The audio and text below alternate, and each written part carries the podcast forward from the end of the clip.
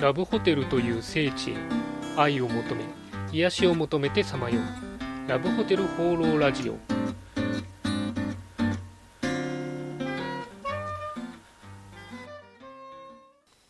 はいということで今週も始まりましたラブホテル放浪ラジオ第57回。パーソナリティのラブホテルファンブログ管理人です。えー、先週は夏休み明けということで1週間皆さんいかがでしたでしょうか、えー、私の方はですねちょっと忙しくてですね、えー、ヘトヘトな、え感じでした、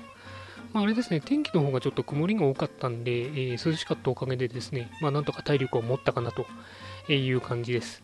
あのまだ残暑、これから厳しくなりますんで、え皆さんも頑張っていきましょう。ということで今週もよろしくお願いします。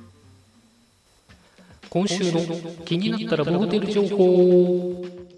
はい。ということで私が独断と偏見で今週気になったらボホテルに関する情報をご紹介するこのコーナー。今週のテーマはこちら。夏のキャンペーンです。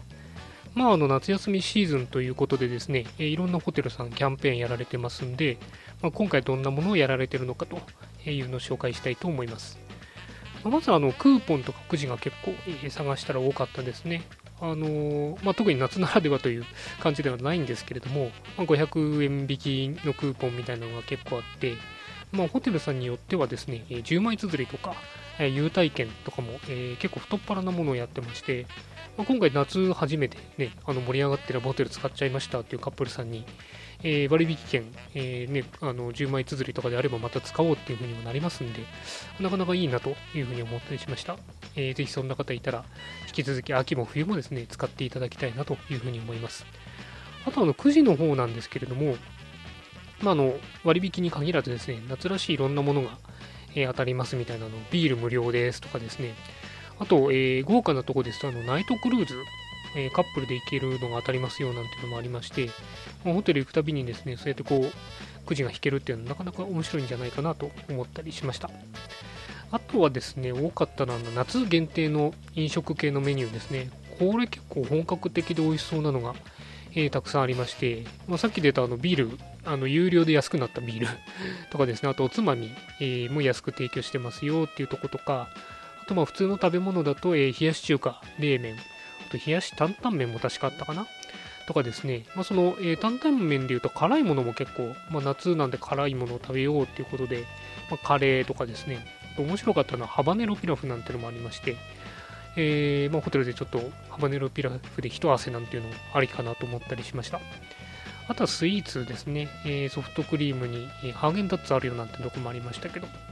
あとはパフェとかですね、あと、かき氷無料っていうのがあって、これもなかなかこう魅力的だなと思いましたね。